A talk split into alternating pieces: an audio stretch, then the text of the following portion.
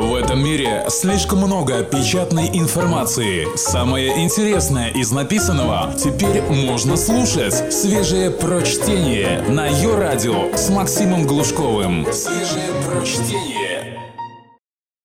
Сколько друзей вы успели поздравить на этих праздниках? А со сколькими встретиться? Давайте изучим поподробнее этот вопрос. Не резиновое сердце, сколько друзей в состоянии иметь человек – тысячи друзей в Фейсбуке, не пол щеголять коммуникабельностью. Число социальных связей, которые может поддерживать человек, ограничено, и это число 150. Текст Дарья Комлева, специально для электронного журнала «Метрополь». Хорошо, не ровно 150, а от 100 до 230 человек. Количество людей, которые вы пригласили бы на очень большую вечеринку – которым подсели бы при встрече в баре или которых могли бы попросить об одолжении, зная, что они не откажут. Это и есть оно, число Донбара. Им руководствуются при выстраивании структуры все крупные организации, будь то армия, государственный аппарат или коммерческая компания. Руководители могут быть незнакомы с теорией Донбара, но они начинают делить людей на подгруппы, интуитивно понимая, когда группа разрастается до определенного размера, продуктивность сотрудников тут же падает. Хочешь дружить? Отращивай мозги.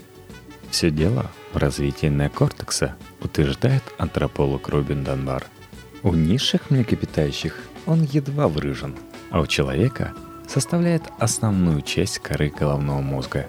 Чем больше неокортекс, тем больше и количество особей – с которыми его обладатель может поддерживать стабильные отношения.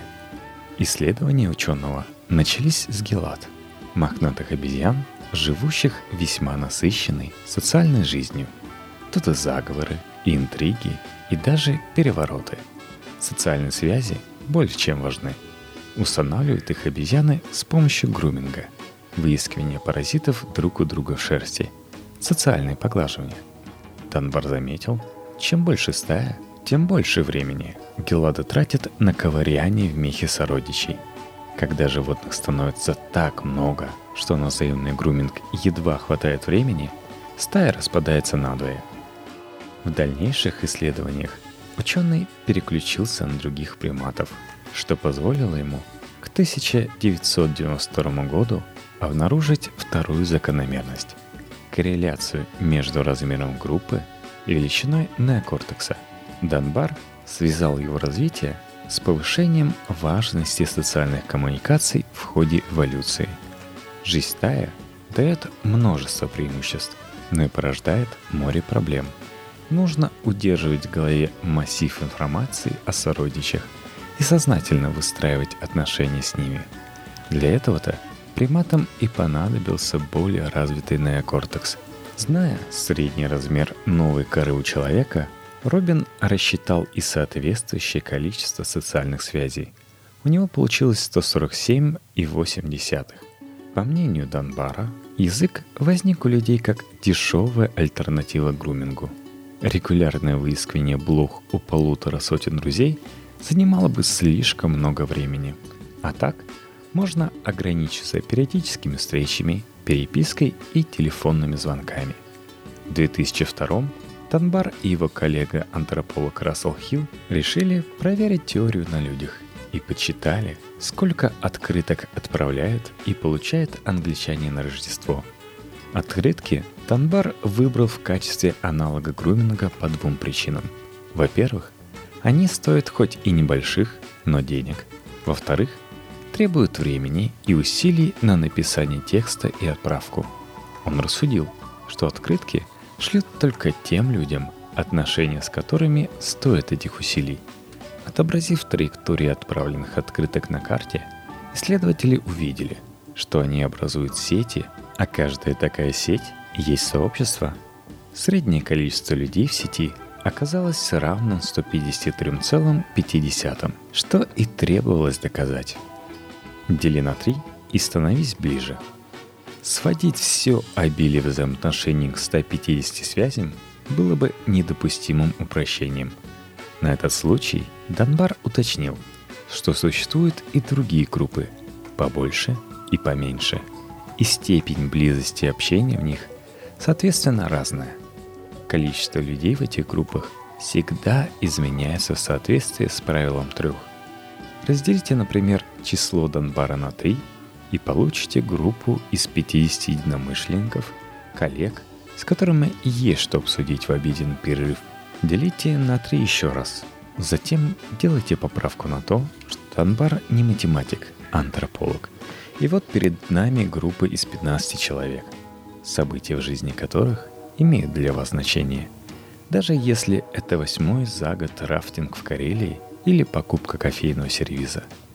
Еще одно деление на три остаются пять самых близких людей, которым можно поведать о любых душевных терзаниях.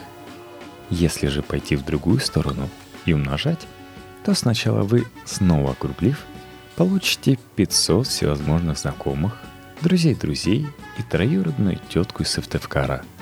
Умножив еще раз, 1500 человек – которых вы помните в лицо, и если приложите определенные умственные усилия, даже можете назвать по имени. Только свежее прочтение на Йо-Радио.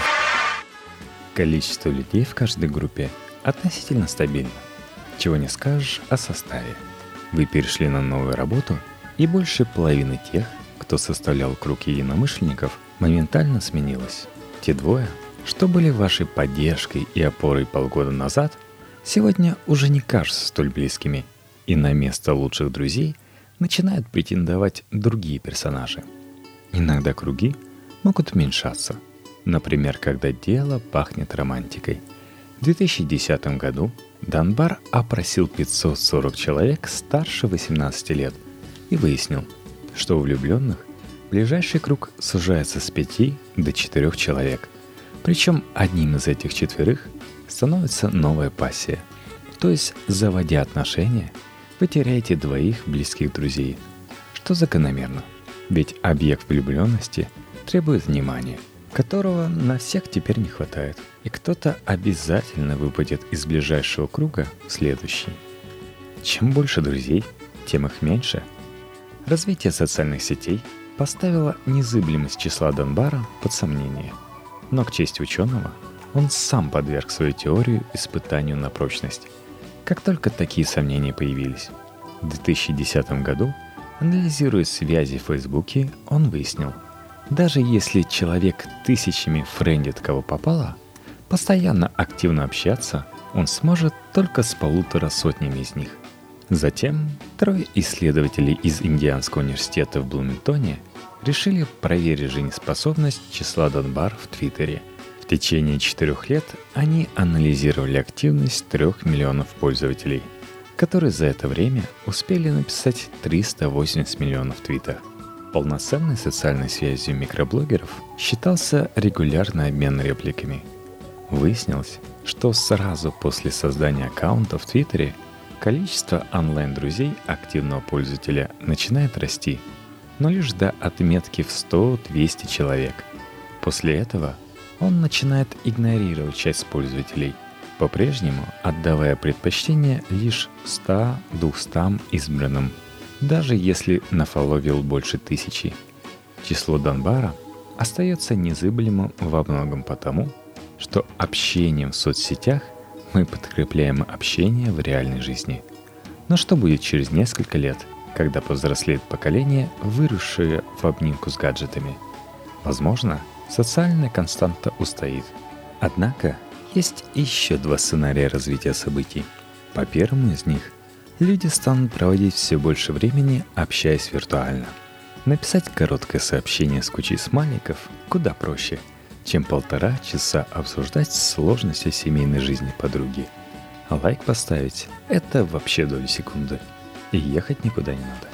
Экономия таким образом время и силы можно будет уделять внимание гораздо большему количеству людей, а не 150 избранным.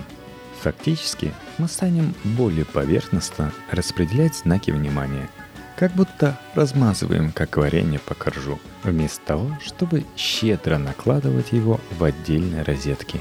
Количество социальных связей вырастет, но глубина их значительно уменьшится – Второй сценарий логически вытекает из первого. Став поверхностным, общение значительно упростится. В случае конфликта можно просто выйти из сети, не тратя сил на поиск решения. Соответственно, социальные навыки, которые мы развиваем при близком общении, будут утрачиваться. Это закономерно приведет к тому, что количество постоянных социальных связей начнет уменьшаться. Сам Данмар революционных прогнозов не дает. Ученый верит, что виртуальное общение не сможет полностью вытеснить реальное, потому что ему недостают двух важных компонентов – физического контакта и опыта совместного проживания событий. Онлайн-переписка не заменит обыкновенных дружеских объятий или совместного поедания гамбургеров в заснеженном парке. Так что созвонитесь со старыми приятелями, пока на Кортекс позволяет –